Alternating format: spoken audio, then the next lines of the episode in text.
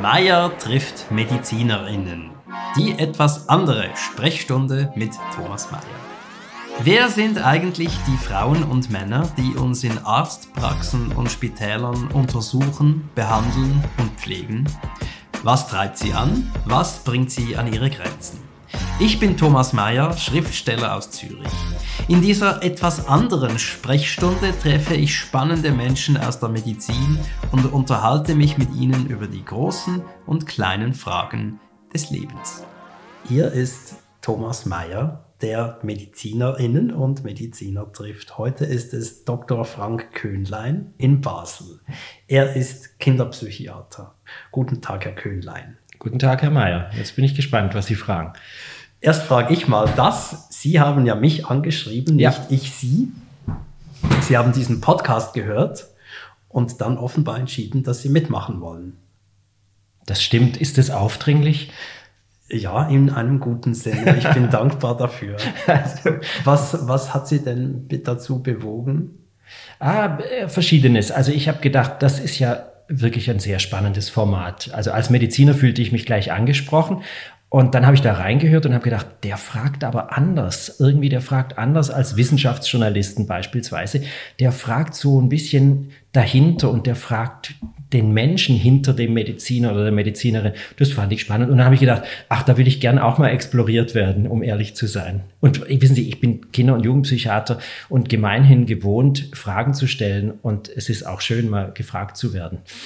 Dann lassen Sie uns den Herrn Dr. Köhnlein explorieren. Ja, sehr gerne. Was ist das Schönste an Ihrer Arbeit als Kinder- und Jugendpsychiater? Oh wow, eine unerwartete Frage, weil, weil so vieles so schön ist. Neben allem, was auch elend ist und einen fast um den Verstand bringt oder wütend macht oder traurig macht, ist es einfach unglaublich viele so frische Begegnungen, selbst mit einem depressiven Jugendlichen, die kommen hier rein bringen ihre Welt mit, sind für eine Stunde vielleicht froh, einfach mal erzählen zu können und die gehen anders wieder raus. Und äh, in the long term, also auf längere Sicht gesehen, wenn man dann sieht, was aus den Kindern wird und dass man ein Stück Wegbegleiter war auf einem schwierigen Weg und die heute woanders stehen, als sie vor zwei Wochen, zwei Jahren, zwei Monaten standen, das ist ungeheuer, ungeheuer schön. Wenn Sie sagen schön, können Sie das präzisieren? Ja, ja, ja. Also es macht einen ein Stück stolz, es macht einen froh, es entlastet einen. Ähm, es ist teilweise auch lustig. Nein, es ist nicht teilweise ist lustig, sondern es ist sehr häufig lustig. Wenn wir an Kinderpsychiatrie denken, dann sehen wir ja äh, eher dunkle Dinge. Yeah. Und wenn Sie sagen, es sei äh, sehr häufig lustig, was ist lustig? Die Kinder sind in aller Regel lustig. Die kommen hierher und, äh, und stellen lustige Fragen oder haben lustige Ideen. Selbst in ihrer Misere haben die teilweise lustige Ideen. Also als Beispiel eine, eine Jugendliche, die ärgert sich furchtbar über, über das Verhalten ihrer Klassenkolleginnen und Kollegen und sagt dann, Herr Köhnein, können Sie nicht mal was erfinden gegen Konsumterror? Das ist doch wunderbar. Also sowas, so eine Frage stellt ein Erwachsener nicht, aber die Jugendliche fragt das einfach. So im Sinne von, ihr habt alle möglichen Medikamente, aber gegen Konsumterror habt ihr nichts. Ist lustig. Was ist noch eine lustige Kinderfrage? Äh, lustige Kinderfrage zum Beispiel, da eine Jugendliche gefragt, weil jetzt hier meine beiden Psychologinnen die Praxis wechseln wegen des, äh, der veränderten Bedingungen, Abrechnungsbedingungen des Anordnungsmodells. Äh, da hat die Jugendliche dann gefragt, und die ist 18, sie hat gefragt, sind Sie dann traurig, Herr Köhnlein? Also das ist sehr lustig, weil das eigentlich eine Frage ist, die ein sechsjähriges, siebenjähriges Kind stellt und sie darf die als 18-Jährige ganz naiv stellen. Oder das war die gleiche Junge, die hat mich gefragt, äh, gell, Herr Könner, ich bin Ihre Lieblingspatientin. Das ist hervorragend, diese Frage. Wie erklären Sie Kindern und Jugendlichen ihre Arbeit?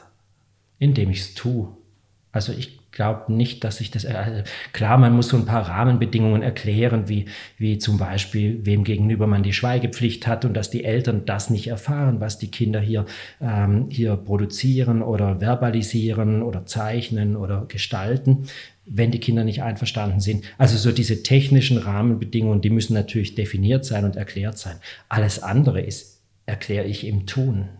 Also, Aber was das soll, die, die psychiatrische Unterhaltung, ah, das sagen Sie ja schon. Na ja und nein. Also ich stelle manchmal auch die Frage, ähm, ist doch eigentlich komisch. Wir sitzen hier Woche für Woche zusammen, eine Stunde, eineinhalb Stunden und das soll was bringen. Und dann gebe ich das als Frage und sage, was meinst du denn?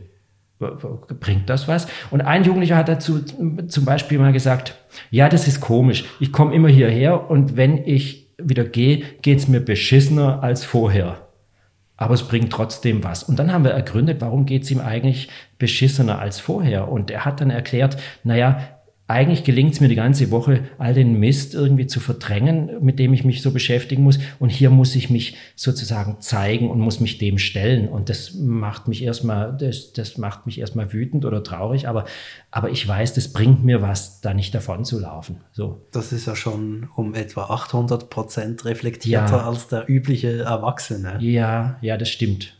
Aber das ist auch, noch nicht der Beginn der Therapie, sondern das ist nach zwei Jahren Therapie, wo der dann langsam begriffen hat, dass das hier, also der, der ist anfangs sehr missmutig hierher gekommen mit Mami sozusagen und die hat gesagt, es braucht, es braucht jetzt Therapie und bis der da war, brauchte das auch ein, zwei Jahre, klar.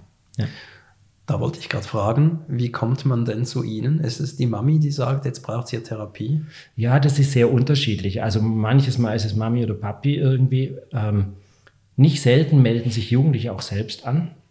Das berührt mich dann meistens ganz besonders. Und meine Bereitschaft, dann einen Therapieplatz, von dem ich praktisch nie einen habe, irgendwie zur Verfügung zu stellen, ist dann nochmal größer, wenn der Jugendliche selbst sich meldet. Dann muss die Not schon sehr groß sein, dass du dich bei einem Psycho meldest. Äh, mitunter ist, ist, es auch die Behörde, die dann sagt, da ist eine Therapie verpflichtend oder die, die IV-Stelle, die sagt, wir suchen einen Therapieplatz für einen Jugendlichen, also, also administrative, behördliche ähm, Institutionen. Und mitunter auf mit Gentle Push äh, durch die Schule ähm, oder durch den Kindergarten. Und äh, ja, 20, vielleicht 20 Prozent kommen über den Kinderarzt. So, das sind so die üblichen Zuweisungswege. Und wenn die Eltern die Zuweisung machen? Ist ja. das in Ihren Augen immer begründet oder oft auch deflektiert oder übertrieben? Das habe ich noch nie erlebt. Also, aber nein, das habe ich noch nie erlebt. Also weder hier noch in der Klinik. Also die Eltern haben dann schon ein Gespür dafür, dass da was im Argen ist. Wenn Eltern das dazu erstmal bereit sind zu sagen, ich glaube, da hilft nicht einfach nur Kinesiologie, sondern da ist was anderes im Argen viele Eltern müssen auch gepusht werden, also mit Gentle Push durch die Schule im Sinne von, da muss jetzt was passieren, ihr Sohn sitzt äh, völlig teilnahmslos im Unterricht und so. Und dann, dann geht man zum Kinderarzt und der Kinderarzt sagt dann, ich glaube, da braucht es Kinderpsychologen oder Kinderpsychiater. So, aber, aber Eltern, dass Eltern umsonst hier anmelden oder, ja, das ist, nein, habe ich noch nie erlebt. Was sind denn so die handelsüblichen Gründe, warum ein Kind bei Ihnen sitzt?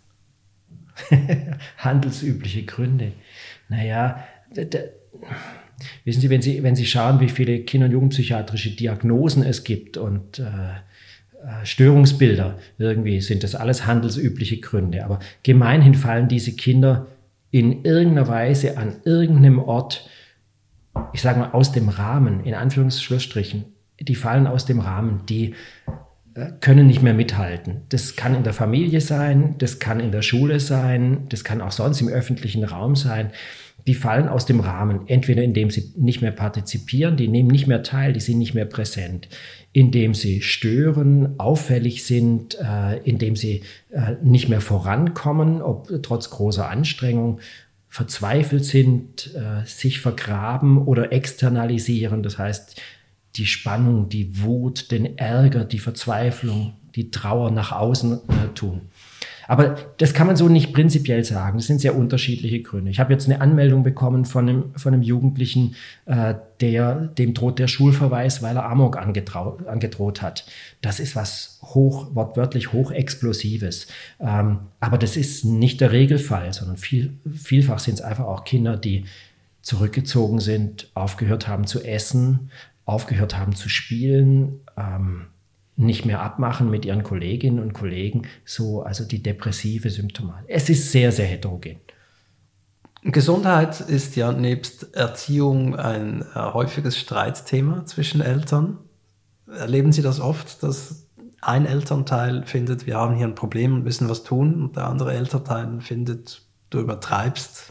Nicht ist nicht oft, nötig. Ja, oft nicht, aber, aber das kommt schon öfters mal vor, ja, dass, dass Eltern da uneinig sind. Ähm, aber also vielleicht, ich habe da auch eine verzerrte Wahrnehmung, weil wir viele Kinder in Behandlung haben, die nur noch einen Elternteil zur Verfügung haben, wo der Vater nicht mehr da ist, seltener die Mutter nicht mehr da ist oder Vater oder Mutter so krank sind, auch psychisch erkrankt sind, dass, dass die gar kein Urteil sich wirklich bilden können oder bilden mögen. Also von daher bin ich wahrscheinlich nicht repräsentativ, aber ich blicke jetzt auf 20 Jahre Kinderpsychiatrie zurück. Ähm, das war nicht der Hauptzankapfel sozusagen, dass die Eltern uneins sind. Also wenn deine Tochter sich auf 26 Kilo heruntergehungert hat, dann kannst du noch unterschiedliche Ideen haben, woher das kommt. Aber dass die krank ist, da besteht dann schon ein Konsens. Ja. Nein, das ist nicht, das ist nicht ein häufiges Phänomen. Es kommt aber mitunter vor. Also ich hatte einen Jugendlichen irgendwie, da war die Mutter überzeugt, ihrem Sohn geht es nicht gut. Ich war auch überzeugt, dem Sohn geht es nicht gut. Und der Vater hat mit aller Macht äh, da, darum gekämpft, dass der Sohn nicht mehr hier zu diesem Psychovogel geht. Irgendwie. Und das war eine harte Auseinandersetzung. Aber der Sohn war zum Glück alt genug und, äh, und hat gesagt, ich will das aber. Ich weiß, das muss ich tun. Der war 16 und, und hat gewusst, äh, irgendwas stimmt mit mir nicht. Also das heißt, sie sind auch stark mit den Eltern involviert. Je, je jünger die Kinder sind, desto mehr, logisch, ja. ja. Also ältere Kinder schließen teilweise auch die Eltern aus und sagen, ich will nicht, dass meine Eltern hier involviert werden. Und dann, dann müssen Eltern das respektieren. Das würde sonst die Therapie blockieren. Es sei denn, also es gibt natürlich Themen, die, die können vor den Eltern nicht geheim gehalten werden. Und das mache ich mit den Kindern auch immer klar oder mit den Jugendlichen immer klar. Wenn es ums Leben geht, wenn es um existenzielle Fragen geht, nehmen Sie an, Suizidandrohung äh, oder äh, so. Also dann kann ich natürlich nicht sagen, da lassen wir jetzt die Eltern außen vor. Aber je älter die Kinder bzw. Jugendlichen sind, desto, desto mehr Bestimmungsrecht haben die auch, dass man die Eltern auch außen vor lässt. Ja. Sie sagen, Sie machen das seit 20 Jahren. Ja. Was hat Sie hierhin gebracht? In die Kinderpsychiatrie oder nach Basel? In die Kinderpsychiatrie. Ach, ein, ein Zufall. Eigentlich, äh, wissen Sie, ich habe aus Versehen Medizin studiert und dann habe ich im Medizinstudium festgestellt, das meiste von dem, was ich spannend finde, kann ich nicht, weil, weil ich sehr ungeschickt bin und ich glaube, ich will nicht von mir operiert werden, um Gottes Willen. Ich will noch nicht mal eine Naht von mir, eine Wunde von mir genäht bekommen. Also dann schieden viele Fächer aus und andere Fächer fanden ja nicht so spannend, aber was ich doch im Verlauf des Medizinstudiums immer spannender fand, war die sprechende Medizin, die Psychiatrie. Und dann habe ich alles auf, äh, in Richtung Facharzt für Psychiatrie und Psychotherapie ähm, äh, vorbereitet und musste noch ein Jahr machen in einer anderen Disziplin, äh, irgendwas anderes. Und dann kam Alterspsychiatrie, forensische Psychiatrie, also gerichtliche Psychiatrie oder Kinderpsychiatrie in Frage. Dann habe ich mich hier beworben und äh, dachte, ja gut, jetzt mache ich ein Jahr Kinderpsychiatrie.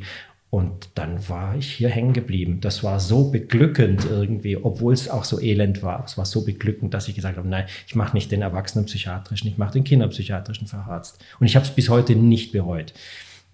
Sie sagten, Sie hätten versehentlich äh, ja. Medizin studiert. Wie muss man sich das vorstellen, dieses Versehen?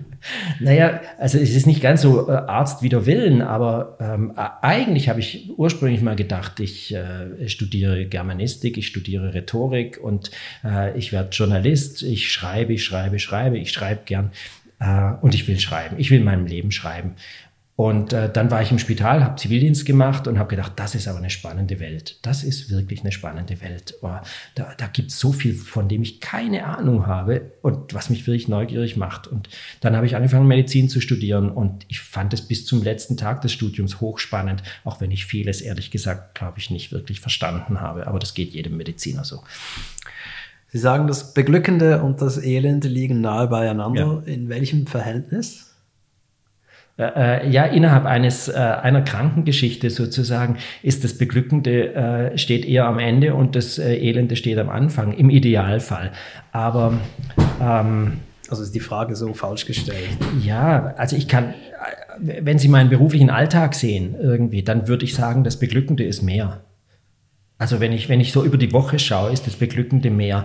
Aber das kann man ja gar nicht quantifizieren, oder? Wenn, mich rief vor Jahren eine Jugendliche an aus Zürich und sagte, ähm, äh, äh, äh, Und dann habe ich gesagt, bist du es so und so? Und sagte sie, äh, äh, lange Rede, kurzer Sinn. Sie lag schwer intoxikiert, irgendwie, sie hatte Tabletten geschluckt, lag irgendwo im Wald, es war November. Und, und ich konnte dann eruieren, wo sie im Wald liegt, konnte da die Sanität und die Polizei hinschicken, die ist auf der Intensivstation gelandet. Die hat das überlebt, ist heute eine junge Frau mit einem Kind, ganz tolle junge Frau geworden. Ist es beglückend oder ist es elend? Das weiß ich nicht. Also Beides. es ist ganz furchtbar, es war, war eine ganz dramatische und ich bilde mir sogar ein bisschen ein, ich habe dir das Leben gerettet. Ähm, das ist natürlich ganz beglückend. Aber was ich da gehört habe im Telefon, die Szenarien, die dann da passiert sind, die ich mir vorgestellt habe und die passiert sind, die sind ja völlig elend, absolut elend. Ich kann es deswegen gar nicht so beantworten, Ihre Frage. Da, oftmals ist im Elenden ja auch was Beglückendes. Also wissen Sie, wenn, wenn, wenn ein mutistisches Kind, oder es gibt viele Kinder, die schweigen einfach, das ist etwa ein Prozent aller Kinder schweigen mal eine Zeit lang. Das ist relativ viel. Jedes Hundertste schweigt eine Zeit lang, beharrlich. Äh, und es gibt welche, die schweigen sehr lange. Ich hatte auch schon eine Patientin, die hat jahrelang geschwiegen. Und wenn so ein Patient, Patientin nach Monaten zum ersten Mal was sagt und wenn es dann nur Arschloch ist, irgendwie, oder dann ist es, ja, dann kann man sagen, ist ja elend irgendwie. Das erste Wort, das die rausbringt, ist Arschloch. Nee, Aber es ist doch auch gut. beglückend, oder? Ja, sie schmunzeln. Ja, das würde ich jetzt an Ihrer Stelle als großes Erfolgserlebnis Absolut, verbuchen. natürlich, ja, aber objektiv gesehen ist es natürlich ein bisschen beelendend, oder? Wenn, wenn die so, so eine Vokabel raushaut. Ja, aber es ist eine Vokabel, es ist Beziehung. Das stimmt, absolut. Ja. Wobei die Beziehung hat da auch schon vorher stattgefunden, natürlich, oder? Die findet in jeder Therapiesitzung, in der geschwiegen wird, findet Beziehung statt. Man, das ist ja das Spannende in, in unserem Beruf, egal was du tust, oder? Sie sitzen hier in einer kinderpsychiatrischen Praxis und sehen ganz viele Spiele und Spielsachen irgendwie. Ähm, da fragt man sich ja auch, was passiert denn da eigentlich? Aber es entsteht was Gemeinsames in der Stunde. Ich will ein Beispiel geben. Also, ähm, wenn, wenn du mit mit einem äh, Primarschul- oder sagen wir Sekundarschulkind Spiele spielst, dann sind die oftmals ganz verbissen am Anfang und wollen gewinnen. Und dann entwickelt sich von Sitzung zu Sitzung etwas, dass die immer weniger gewinnen wollen, sondern auch mal den Könlein gewinnen lassen, beziehungsweise auch mal gar nicht zerknirscht sind, wenn der auch mal gewinnt. Und dann kommt der Zeitpunkt, wo ich sage, wollen wir mal was gemeinsam spielen. Ich habe viele Spiele, wo man entweder gemeinsam scheitert oder gemeinsam reüssiert. Und wenn das gelungen ist, dann ist deine Entwicklungslinie in der Therapie von außen schwer zu beobachten, weil objektiv gesehen haben wir eigentlich nur Spiele gespielt, aber in unseren Beziehungen, in unserem gemeinsamen Tun ist was entstanden. Und dann hat das Kind die Erfahrung gemacht, ach, man kann den Erwachsenen vertrauen oder es gibt ja doch noch die Möglichkeit, dass man etwas Gemeinsames mit den Erwachsenen hinbekommt. Zum Beispiel. Kann man denn aus Kindersicht den Erwachsenen nicht so recht vertrauen? Also die Kinder, die hier landen, oftmals nicht. Und das ist auch elend. Also wir sind nicht selten auch Anwälte für die Kinder in der Auseinandersetzung mit, äh, mit Systemen wie Familie, vor allen Dingen Schule. Ähm, die Kinder, die hier landen, die in der Therapie landen, die sind draußen, wie vorher schon gesagt, die sind draußen an die Grenzen gekommen oder, oder die haben draußen nicht mehr die Performance ge geboten, die die anderen Kinder bieten. Und irgendwann kann die Lehrperson dem nicht mehr Rechnung tragen und vernachlässigt dann das Kind oder entwertet das Kind oder macht irgendwas, dass das Kind das Gefühl hat, ich bin, ich bin weniger, ich bin weniger wert. Und das schürt natürlich Misstrauen. Also kommen nicht selten auch Jugendliche hierher, die dann, die dann sagen, die da draußen glauben eh nicht an mich. Ich habe vor kurzem eine, eine, junge Frau eingewiesen in die Klinik ähm, und, und ich habe ihr dann per WhatsApp noch geschrieben, äh, sie, sie kriegen das hin, sie werden das schaffen. Und dann fragte sie, meinen Sie? Und ich habe gesagt, ja, weil meine Eltern meinen das nicht. Und ich sage, ich glaube fest an Sie, ich bin überzeugt, dass Sie das schaffen. Und dann schreibt sie, wenigstens einer. Also, und wenn du wenigstens der eine bist, der, und ich, das ist nicht eine hohle Phrase, sondern ich bin überzeugt, dass die das schafft, dann machen die eine korrigierende Erfahrung. Und das ist, das ist gut. Und die können sie dann draußen auch wieder mit den Lehrpersonen oder mit den Eltern machen. Genügt eine korrigierende Erfahrung? Oh, vielfach ja. Ja, ja. Also ist, ja. ist kaputtes Vertrauen leicht reparabel? Ja, das ist halt schwierig, oder? Also Kinder sind ja oftmals traumatisiert. Also wenn Sie sich die Zahlen von Kindesmisshandlung angucken, da, da wird es dir ganz anders. Also vor zehn Jahren gab es eine große Untersuchung an, bei 15-jährigen Jugendlichen und die sind gefragt worden, wer von Ihnen schon mal eine sexuelle, einen sexuellen Übergriff erlebt hat mit körperlichem Kontakt, sogenannte Hands-on-Delikte. Und es waren 22 Prozent der Mädchen. Also das bedeutet jedes fünfte, jedes vierte, fünfte Mädchen und ich glaube acht Prozent der Jungs. Also jeder zehnte Junge hat es schon erlebt. Und da kannst du nicht eine korrigierende Erfahrung machen, irgendwie, wenn du das mal erlebt hast, dass deine Grenze so missachtet wurde. Auf der anderen Seite, die, die Kinder, die hierher kommen, die machen die Erfahrung im besten Fall jede Woche. Jede Woche, da ist einer, der hört mir zu, der entwertet mich nicht, der nutzt mich nicht aus, der missbraucht mich nicht, instrumentalisiert mich nicht. Das ist ja eine wiederkehrende äh, äh, Erfahrung. Also quasi jede Therapiestunde sollte in gewisser Weise ein Booster sein für diese Erfahrung. Wenn Sie jetzt vom Staat die Einladung bekämen, einen Flyer für werdende Eltern betexten zu dürfen mit einigen Tipps, was stünde drauf? Oh, also da bin ich definitiv der Falsche. Wirklich definitiv der Falsche. Ähm, erstens, weil ich kein so guter Entwicklungspsychologe bin. Da gibt es Leute, die das deutlich besser können. Zweitens, weil ich in meinen Therapieausbildungen eine wichtige Regel gelernt habe und die, die heißt never, never, never give an advice. Also gib nie, nie, nie einen Ratschlag. Das kann man natürlich so streng und kategorisch nicht äh, nicht sehen und praktizieren. Aber ich bin sehr zurückhaltend mit Ratschlägen, weil ich es meistens eben nicht besser weiß. Und wenn ich dann Ratschläge geben sollte, dann wären die so allgemein, dass der Staat wahrscheinlich sagen würde, den Flyer brauchen wir nicht zu drucken, das wissen die Eltern eh. Tun sie es? Was meinen Sie? Wissen die Eltern? Wissen Eltern genug? Ja. Mehrheitlich ja. Also Warum Klar, wissen Sie, wir haben, eine gaussische, wir haben eine gaussische Verteilung, oder? Also es gibt Eltern, die sind hochkompetent und natürlich gibt es Eltern, die nicht sehr kompetent sind. Das, deswegen, ähm, ich glaube, es wäre ungerecht äh, zu sagen, Eltern wissen das nicht. Also äh, die, die allermeisten Eltern bekommen das gut hin und by the way, auch die allermeisten Kinder und Jugendlichen bekommen ihr Leben gut hin. Ähm, das heißt, sie sprechen hier mit einem Experten für diejenigen, bei denen das, diese Prozesse schiefgelaufen sind. Und da muss ich vorsichtig sein, jetzt äh, quasi äh, äh, Ges Gesellschaftskritik zu üben, wo ich doch so eine, so eine äh, ja, partielle Sichtweise habe sozusagen. Aber natürlich, sie, sie, sie legen den Finger ein bisschen in die Wunde. Natürlich erleben wir viele Eltern, die, die es nicht gut hinkriegen. Das stimmt klar, die erleben wir schon. Aber ich glaube, es ist nicht die Mehrheit und es ist nicht der, der überwiegende Teil von Eltern. Aber doch ein existenter Teil. Ja, das stimmt. Und was, was wird da verkracht? Ja, alles Mögliche. Also, Oder an welcher Kompetenz fehlt es da? Also okay, ich, ich gehe zwei Fragen zurück, oder das ist die Frage, welchen Ratschlag würden Sie geben? Ich, ich habe tatsächlich letzte Woche in der Familie einen Ratschlag gegeben. Ich ertappe mich jetzt dabei, meine eigene Regel, äh, die eigene Regel zu, zu brechen. Und der Ratschlag war, loben Sie Ihr Kind und loben Sie es immer etwas mehr, als Sie denken, dass es gut ist. Weil ich den Eindruck hatte, die müssen verstehen, dass dieses spezielle Kind äh, einfach, dass das quasi wie verstopfte Ohren hat und bis da was durchdringt, braucht es ein bisschen mehr Dosis als vielleicht die beiden, äh, die drei anderen Kinder in der Familie. Ähm, also loben Sie Ihre Tochter ein bisschen mehr, als Sie denken, dass es gut ist. Sowas ist zum Beispiel was, was verkracht, dass man, dass man nicht berücksichtigt, äh, was die Kinder für eine Wahnsinnsleistung hinbekommen. Ich finde, Kindheit und Jugend ist extrem herausfordernd. Und die, die Kinder bekommen das doch wirklich großartig hin eigentlich. Ja, selbst bei besten Rahmenbedingungen Absolut. ist es schwierig, ein Kind zu sein. Ja, finde ich auch. Finde ich auch. Aber gell, wir haben den Wahnsinn auch hinbekommen und ich will auch nicht, will auch nicht behaupten, dass es immer noch schwieriger, noch schwieriger ist. Wobei ich glaube schon, dass es ein bisschen enger und schneller geworden ist als äh, noch zu meiner Kindheit. Aber wir mussten uns da auch irgendwie durchwurschteln und so. Und, und äh, aber natürlich, das sind schwierige Prozesse. Und wenn du von der, von der Lehrperson immer wieder hörst, das kannst du nicht, das kannst du nicht und lass das mal jemand anders machen, weil du kannst es nicht irgendwie, da musst du dich ja irgendwie dagegen behaupten.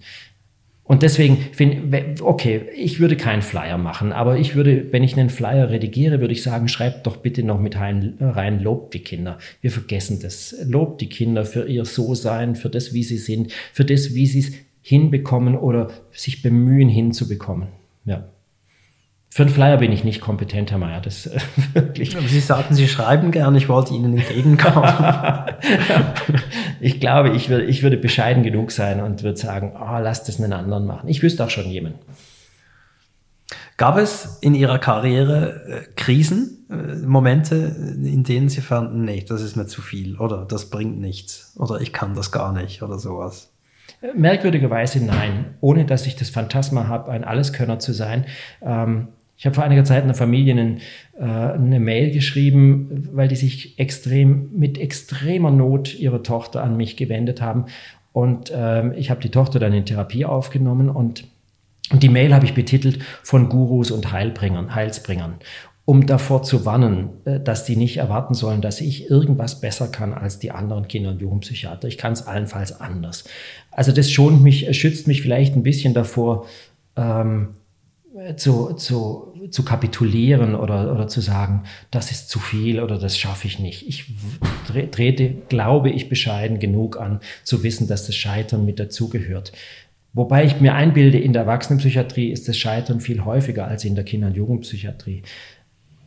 Es gab in der Karriere oder in der beruflichen Laufbahn schon manche Punkte, wo ich gedacht habe, dass äh, also das ist jetzt wahrscheinlich schwer irgendwie mit meinem Selbstverständnis als Arzt zu, zu vereinbaren. Ich habe Suizide von Patienten erlebt. Das war in der Erwachsenenpsychiatrie. Da, das ist extrem belastend. Und zwar nicht nur, weil du dich hintersinnst, wo hätte ich anders, sondern, sondern einfach, weil das ist so die, das ist ja das Worst-Case-Szenario, sozusagen, das, das, das Schlimmste, was irgendwie passieren kann. Und schon jenseits der Frage, trage ich dafür mit Verantwortung, ist es einfach so, äh, ja, das ist das Anerkennen von, von unserer Begrenztheit. Aber das hat ja jeder in seinem Beruf. Irgendwann muss, kommt er an die Grenzen und sieht, dass, äh, da, hinter diese Mauer komme ich nicht. Eine Oberärztin sagte mir, äh, nachdem sich eine erste Patientin, das war drei oder vier Wochen nach stationärem Aufenthalt, hatte die sich das Leben genommen. Eine schwer kranke junge Frau. Ähm, und das hat mich sehr erschüttert natürlich. Ich kam frisch von der Uni, oder? Und war junger Arzt. Ähm, und die hat mir gesagt, ja, das ist furchtbar und ist tragisch, aber das sind unsere Toten, Herr Köhnlein. Und die, das hat mich versöhnt. Also warum soll denn ausgerechnet die Psychiatrie nicht mit Unheilbarkeit oder gar Tod konfrontiert sein? In der Kinder- und Jugendpsychiatrie ist mir das so zum Glück, wirklich zum Glück nicht passiert. Sind Sie in diesen 20 Jahren eher ein Menschenfreund geworden oder ein Menschenzweifler? Ich glaube, das müssten Sie meine Partnerin fragen oder das müssten Sie beurteilen oder ähm, ich, ich glaube, ich bin es nicht geworden. Ich bilde mir ein, das vorher schon gewesen zu sein. Aber das, ja, ist ein bisschen ist eine heikle Frage, weil, weil man überschätzt sich ja manchmal selbst. Ich glaube nicht, dass ich misanthropisch war. Also es ist auch noch äh, berührend. Ich habe diese Woche mit Eltern gesprochen, äh, deren äh, kleine Tochter in der Primarschule noch, die sagt, alle Kinder sind böse, alle Kinder sind schlecht, alle Kinder sind böse. Das ist nicht eigentlich das Empfinden von einem Primarschulkind. Und ich erinnere mich auch nicht dran, dass ich jemals in meinem Leben so eine Welt- oder Menschensicht hatte. Oder also von daher glaube ich nicht, dass ich mehr oder weniger Menschenfreund äh, geworden bin. Ich bilde mir ein, das vorher schon gewesen zu sein. Aber nochmal, da müssen die andere fragen. War denn das jetzt eine kleine Misanthropin schon von Haus aus? Ja, ich, äh, möglicherweise noch schlimmer. Möglicherweise ist sie paranoid oder möglicherweise ist sie einfach äh, depressiv und erlebt das Leben tatsächlich so. Ich glaube nicht, dass die in ihrer Persönlichkeit misanthropisch, also, aber auch das weiß ich nicht, oder? Das werde ich vielleicht in zehn Jahren wissen. Äh, wenn, wenn die dann 20 ist, dann wird man sehen, oh, die ist wirklich misanthropisch, schizoid unterwegs und das, denke ich natürlich schon mit, wenn ich mit den Eltern spreche und sage, es könnte auch die Persönlichkeit sein. Aber im Moment gehe ich davon aus, das wird wahrscheinlich ein depressives Syndrom bei einem Primarschulkind sein. Das, das zu dieser Wahrnehmung führt. Ja, ganz genau. Ja. Aber ich weiß es nicht genau, um ehrlich zu sein. Wir sind da noch am Suchen. Was, was ist denn mit diesem Kindchen los irgendwie, dass das so eine Weltsicht hat und zwar seit zwei Jahren oder drei Jahren so. Sie waren ja auch Kind. Ah ja, stimmt. Erkennen Sie sich in Ihrer Arbeit manchmal wieder? Erkennen Sie Momente, die sich wiederholen aus der anderen Perspektive?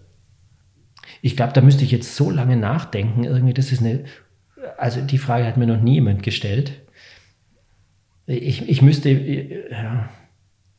Also die Frage überfordert mich wirklich, weil, weil ich hatte eine gute Kindheit und eine glückliche Kindheit und hatte ähm, enorm viel Unterstützung und wenig Gegenwind. Ich hatte Glück, schlichtweg. Und ich habe auch äh, manches richtig gemacht. Meine Eltern haben ungeheuer viel richtig gemacht und ich hatte Glück. Also ich, ich kam nie in die Verlegenheit, an so einer existenziellen Krise zu sein, wie, ähm, wie die Kinder, die hier sind. Deswegen, die Kinder, die hierher kommen, die sehe ich ja erst in einem Zustand, in dem sie, wie gesagt, gestrandet sind oder in dem sie äh, kapitulieren mussten und an dem Punkt war ich nie. Also aber vielleicht, aber, aber die Frage, eher jetzt, wo ich, wenn ich da ein bisschen mehr drüber nachdenke, die, die Frage ist schon spannend, weil warum lande ich in der Kinderpsychiatrie? Natürlich holt man sich noch ein Stück Kindheit wieder zurück ins, äh, ins eigene Erleben. Also ich, äh, das, das ist ja auch das Schöne an unserer Arbeit. Du darfst da auch noch mal Kind sein. Du darfst mit den Kindern äh, äh, gemeinsam die Welt erobern oder die Welt entdecken oder denen helfen, die Welt zu entdecken. Also das, aber ich habe nichts aufzuholen, nichts nachzuholen. Es ist einfach nur schön, so, ja. Aber es ist nicht so, dass sie hier sitzen und manchmal denken, ach, hätte ich doch auch ein Könlein gehabt. Schön, dass ich Nein, jetzt ich, immerhin einer sein kann.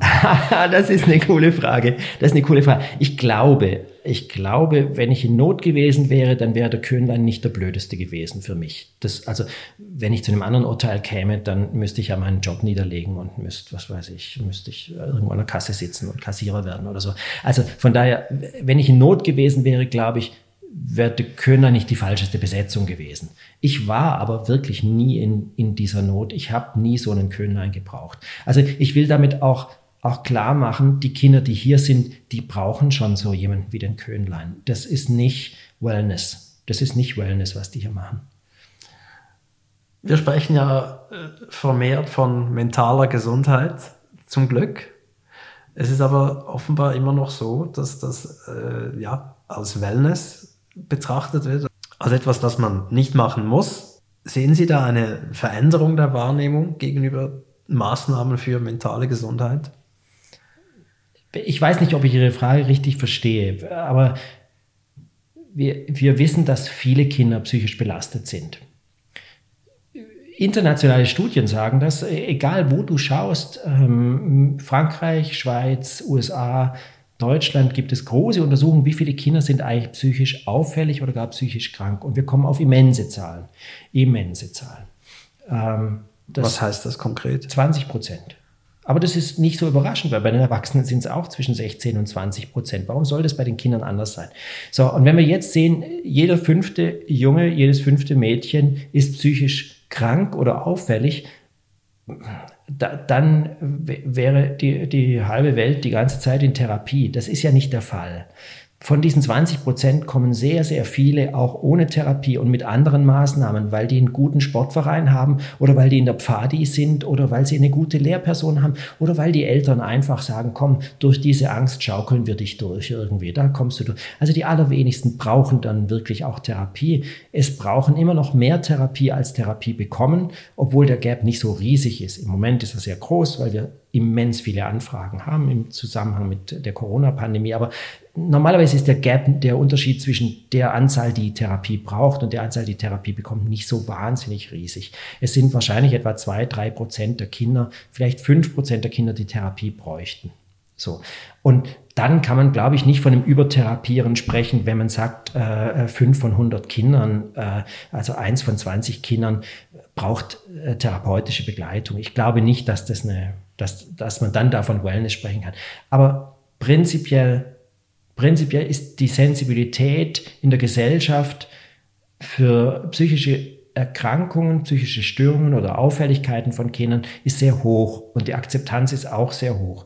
Ähm, das war, glaube ich, nicht immer so, aber das ist in den letzten 10, vielleicht sogar 20 Jahren deutlich gewachsen. Und wir sehen das ganz einfach. Es ist nicht sehr schwierig, eine Verlängerung für eine Psychotherapie für ein Kind bei einer Krankenversicherung durchzubekommen. Und mir hat auch schon eine Krankenkassenmitarbeiterin gesagt, wissen Sie, bei Kindern gucken wir sowieso nicht so genau. Da glauben wir ihnen.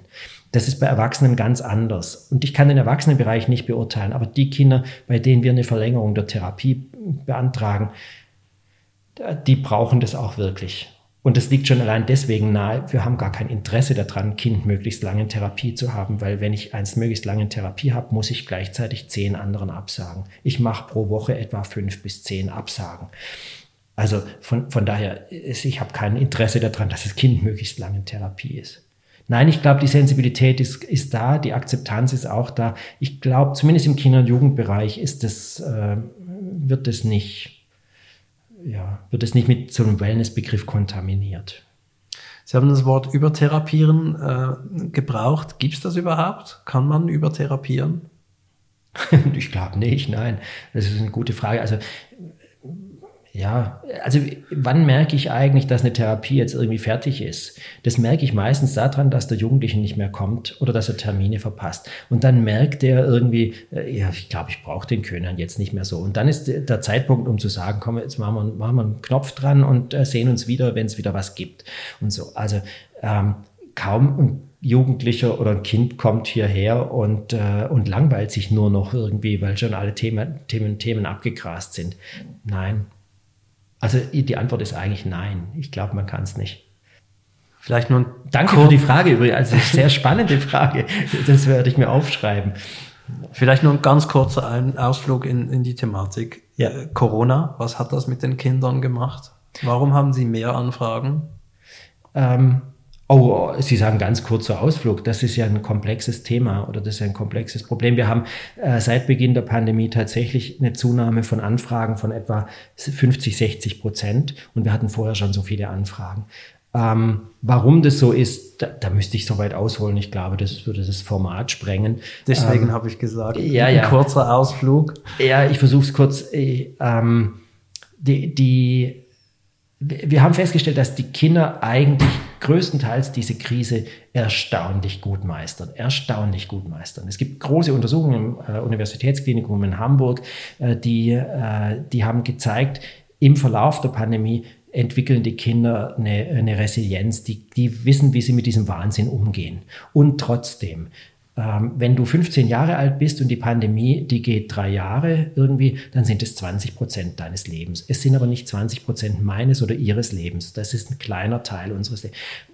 Ich, ich habe mehrere Jugendliche gehabt, die sind 18 geworden in der Zeit. Du wirst nur einmal in deinem Leben 18 und die sagen, so ein Scheiß ich kann nicht feiern, ich kann nicht mit meinen Gespänli feiern. Und also das sind schon gewaltige Einschnitte in, in, ins Leben. Und es ist nicht überraschend, dass die Zahlen bei den Erwachsenen nicht explodiert sind, aber bei den Kindern und Jugendlichen explodiert sind. Und spezifische Störungen haben einfach zugenommen. Das weiß man mittlerweile. Depressionen, Angststörungen, ADHS auch.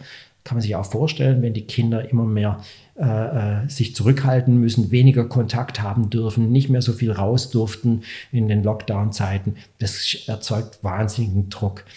Ähm, und Zwangsstörungen, das sind so Essstörungen höchstwahrscheinlich auch. Das sind so Störungsbilder, die einfach zugenommen haben. Für jedes Einzelne gibt es gute, plausible Erklärungen. Und wir wissen nicht, wie das weitergeht, aber wir können äh, hoffen, dass das sich nachher wieder auf ein normales, in Anführungsstrichen normales Maß reduziert. Also das, was vorher äh, 20 Prozent psychische Auffälligkeiten war, ist im Moment tatsächlich bei etwa 30 Prozent. Und es wird höchstwahrscheinlich à la longue wieder auf 20 Prozent zurückgehen. Wie helfen Sie einem depressiven Kind? Oder was hilft einem depressiven Kind? Da sein, verlässlich da sein. Ich bin da. Ich bin da. Und wenn das Kind wütend ist auf mich und depressive Kinder sind ja nicht einfach nur traurig, die sind ja nicht einfach nur herabgestimmt, die sind ja oftmals aggressiv oder, äh, oder zerstörerisch oder, ähm, oder trotzig. Also gerade die Depression bei kleinen Kindern oder bei Grundschulkindern, die, die ist ja oftmals sehr, sehr versteckt. Und dann da sein und das aushalten, was das Kind hierher bringt, äh, mit dem Kind gemeinsam traurig sein oder auch mal wütend sein ähm, und am Schluss sagen zu können, wir sehen uns nächste Woche wieder und dann bin ich wieder da. Das Kind kann sich verlassen drauf, der wird da sein. Der wird da sein und der wird wieder, der wird wieder mit mir spielen oder mit mir gemeinsam Quatsch machen oder der wird es auch aushalten, wenn ich ihn, wenn ich sage, ich finde ihn blöd. Gerade Jugendliche irgendwie, die, die einem manchmal auch was an den Kopf werfen, äh, so im Sinne von, es bringt doch alles gar nichts hier. Dann sagst du am Schluss, okay, bringt nichts, aber wir sehen uns nächste Woche wieder, okay? Das, das ist einfach, ich glaube, das ist wirklich das Wichtigste, das Dasein. Ähm, und natürlich, ich stelle dann auch Fragen, die die Kinder sich sonst nicht stellen, irgendwie, die für die, Unge so, so, wie sie mir ja auch fragen, finde ich das spannend, oder sie stellen mir Fragen, die mir noch nie gestellt worden sind. Und wenn sie nahe das Mikro abschalten, wird die Frage mich weiter beschäftigen. Und genau dasselbe passiert ja mit den Kindern und Jugendlichen auch. Die nehmen ja diese Fragen mit, die sie sich noch nicht gestellt haben oder die ihnen noch niemand gestellt hat. Warum wird ein kleines Kind depressiv? Ah, das gibt sehr unterschiedliche Gründe. Äh, die, die, bei den Kleinkindern ist die Zahl zum Glück äh, gering, wirklich gering. Depressionen bei Kleinkindern, bei Grundschulkindern oder gar davor sind deutlich, deutlich weniger als ab dem Jugendalter ist das etwas gleiche Niveau wie bei Erwachsenen. Und da wissen wir, dass bis zu 10 Prozent der Bevölkerung im Moment depressiv ist. Oder 7 bis 10 Prozent das ist die relevanteste Gesundheitsstörung des Menschen, sagt die WHO. Also, und das ist bei Kleinkindern deutlich weniger. Also das heißt, bei Primarschulkindern ist es etwa ein Prozent. Und dieses eine Prozent lässt sich schon allein dadurch erklären, dass Kinder Misshandlung, Missachtung erleben, äh, Ausgrenzung erleben, Mobbing erleben. Also das sind meistens reaktive Depressionen. Also das heißt, eine De Depression entwickelt sich all infolge von belastenden Erfahrungen in aller Regel. Das kommt nicht wie eine Schwermut, wie eine Melancholie quasi, wie die dunkle Wolke einfach übers Kind. Das sind meistens reaktive Geschehen. Bei den Kleinen, ja. Und wie lange dauert es ungefähr, bis sowas überstanden ist oder bis das Kind wieder stabil ist? Ja, das ist schwierig. Oder anders gesagt, haben Sie überhaupt Zugriff? Denn wenn Sie sagen, das ist eine reaktive Depression, dann, wenn die Eltern misshandeln oder in der Schule die Dynamik nicht, nicht gut ist, da können Sie ja eigentlich nichts machen. Doch schon, indem, indem du eruierst, was ist. Also in der Regel kommen die Kinder ja hierher die haben was, also so wie man zum Arzt geht, der aber hat was, aber keiner was. weiß, was ja. ist da eigentlich los irgendwie. Ja. Und die Aufgabe des Arztes ist ja nicht nur, das wieder wegzumachen, das Symptom wegzumachen. Es reicht ja nicht, dass das Kind eine Stunde hier gut hat und mit mir, was weiß ich, äh, äh, Skippo spielen kann. Das, das hilft ja nicht, sondern da versteht jemand, da interessiert sich jemand, was ist eigentlich los. Und das ist nicht l'art pour l'art, also das ist ja nicht einfach reine Wissenschaft, dass ich sage, ah, jetzt habe ich es wenigstens verstanden, sondern da geht es an die Intervention. Und je kleiner die Kinder sind, sind, desto vernetzter müssen wir hier arbeiten.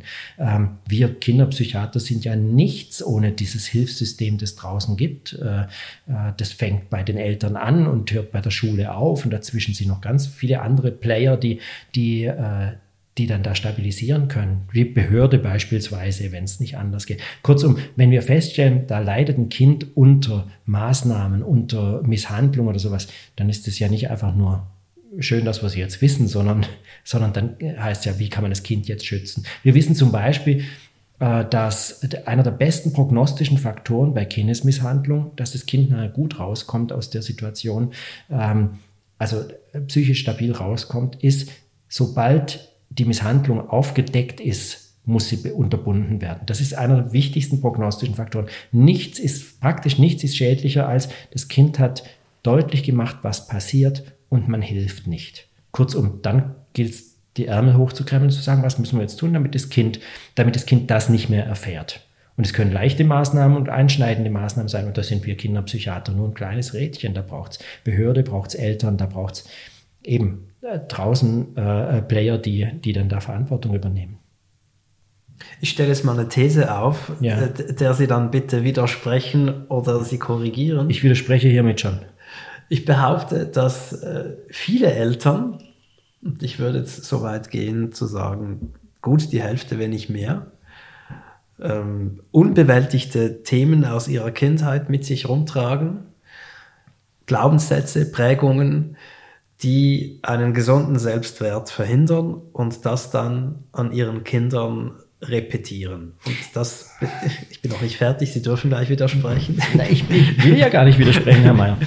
Und ähm, ich glaube, dass Selbstwert etwas ist, das Kindern vermittelt wird, indem man ihnen vermittelt, dass sie gut sind, wie sie sind und dass die Zuneigung, die sie erfahren, hoffentlich erfahren, nicht an eine Leistung oder ein Verhalten gebunden ist, sondern dass die so oder so vermittelt wird. Und das ist in meinen Augen der, der Knackpunkt, der häufigste Knackpunkt. Also wir loben Kinder für Dinge, die uns gefallen und wir kritisieren sie aber auch für Dinge, die uns nicht gefallen.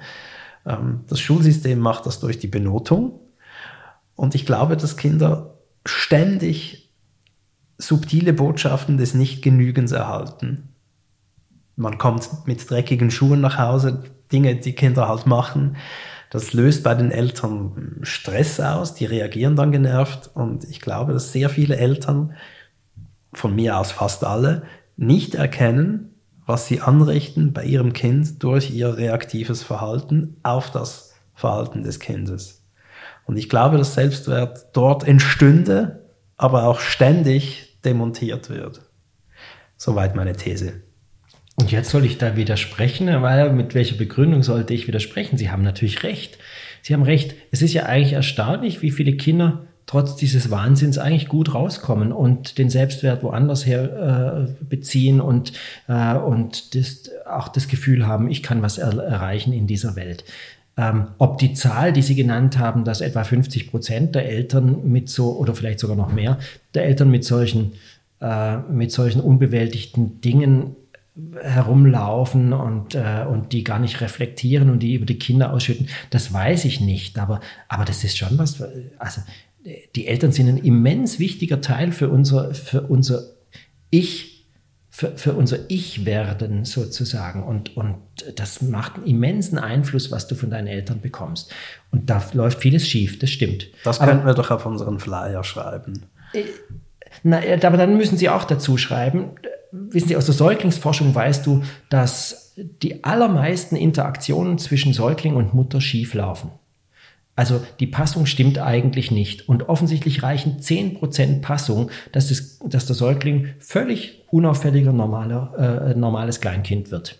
Also die allermeisten Passungen ist eine Missinterpretation der meist mütterlichen Bezugsperson und dem, und dem Säugling. Wir wissen ja nicht genau, was der Säugling denkt oder wir haben ja keine Ahnung, was der denkt. Aber man, man hat mit Mikroanalysen versucht herauszufinden, versteht die Mutter eigentlich, was das Kind signalisiert. Und man hat gesehen, die meisten meisten Interaktionen passen eigentlich gar nicht. Und uns reicht relativ wenig dazu, also Ihnen hat es auch gereicht, mir auch, relativ wenig dazu, trotzdem stabil rauszukommen. Deswegen, vielleicht haben Sie sogar recht mit den 50 bis 60 Prozent oder 50 Prozent und mehr. Ähm, aber es reicht, wenn, wenn wir einige korrigierende, einige äh, alternative Erfahrungen sozusagen im Idealfall natürlich auch mit den Eltern machen. Aber ich gebe Ihnen recht, ich kann da nicht widersprechen. Ich glaube, vieles läuft schief, tatsächlich. Ich bin aber deswegen nicht pessimistisch. Uns reicht relativ wenig, um, um gut rauszukommen. Also wie helfe ich meinem Kind, Selbstwert zu finden? Da haben Sie recht. Also mit dem, was Sie skizziert haben, haben Sie völlig recht. Lob das Kind und lob es für was, was du für selbstverständlich hältst. Also das, das ist eine Deformation, die wir Eltern möglicherweise haben, dass wir vieles als, voraussetz, äh, als normal voraussetzen, weil wir denken, das sind ja kleine Erwachsene. Wir denken das natürlich nicht aktiv, aber für Kinder ist so vieles so neu, so vieles so ungewohnt und noch nicht ritualisiert und noch nicht klar, ähm, dass, dass für die das eine immense Leistung ist, das überhaupt richtig hinzubekommen. Also lob dein Kind, lob dein Kind und es hat mir sehr gefallen, was Sie gesagt haben, für sein So-Sein, so wie es ist.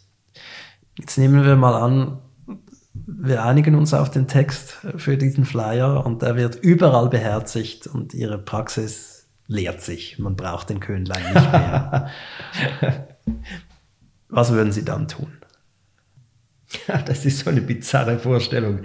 Ähm, also ich hätte genügend zu tun. Ich hätte, ich müsste ja ganz viel noch schreiben irgendwie. Ich schreibe ja auch Bücher und die, die müssten dann weitergeschrieben werden. Wobei da würden mir dann die Themen wahrscheinlich auch ausgehen, äh, weil ich ja viel über psychisch erkrankte Kinder und Jugendliche schreibe.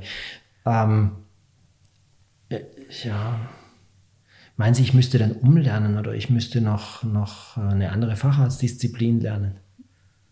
Ich weiß nicht, was Sie dann müssten oder es geht es darum, was Sie wollen. Wofür hätten Sie dann Zeit, wofür Sie jetzt zu wenig Zeit haben? Aha, ja, ja. Also dann definitiv fürs Schreiben. Definitiv fürs Schreiben. Ich merke das irgendwie, dass äh, wenn ich mich hinsetze und schreibe, das fließt aus mir heraus und ich schreibe leidenschaftlich gern. Vor, vor allen Dingen, äh, wenn ich Prosa schreiben darf irgendwie und nicht einfach irgendwelche Fachtexte schreiben muss, das mache ich auch gerne, irgendwie mal einen Aufsatz oder einen Artikel schreiben und sowas, aber, aber irgendwie was aus meinem Kopf rauskommt, das niederschreiben zu können, das mache ich leidenschaftlich gern. Aber das ist ja ein mühsamer Broterwerb, muss man sagen. Aber ein schöner. Ja, das können Sie, muss das können, sagen. Sie, können Sie natürlich sagen als renommierter Autor, ja. ja. Herr Dr. Köhnlein, das war ein ganz tolles Gespräch. Unbedingt fand ich auch. Ich danke Ihnen für Ihre Zeit und ich freue mich darüber, dass so viele kleine und ganz kleine Menschen jemanden wie Sie haben. Ich danke Ihnen sehr für diese sehr spannenden Fragen, von denen ich etliche mit nach Hause nehmen werde. Toll. Vielen Dankeschön. Dank. Alles Gute für Sie. Danke. Ja. Hat Ihnen dieses Gespräch gefallen und möchten Sie weitere hören? Dann abonnieren Sie meinen Podcast auf meiertrifftmediziner.ch. Haben Sie Anregungen oder kennen Sie gar eine Fachperson, mit der ich mich unterhalten könnte? Dann schreiben Sie mir auf kontakt@meiertrifftmediziner.ch. An dieser Stelle bedanke ich mich herzlich bei meinem geschätzten Sponsor Sanofi. Bis zum nächsten Mal, Ihr Thomas Mayer.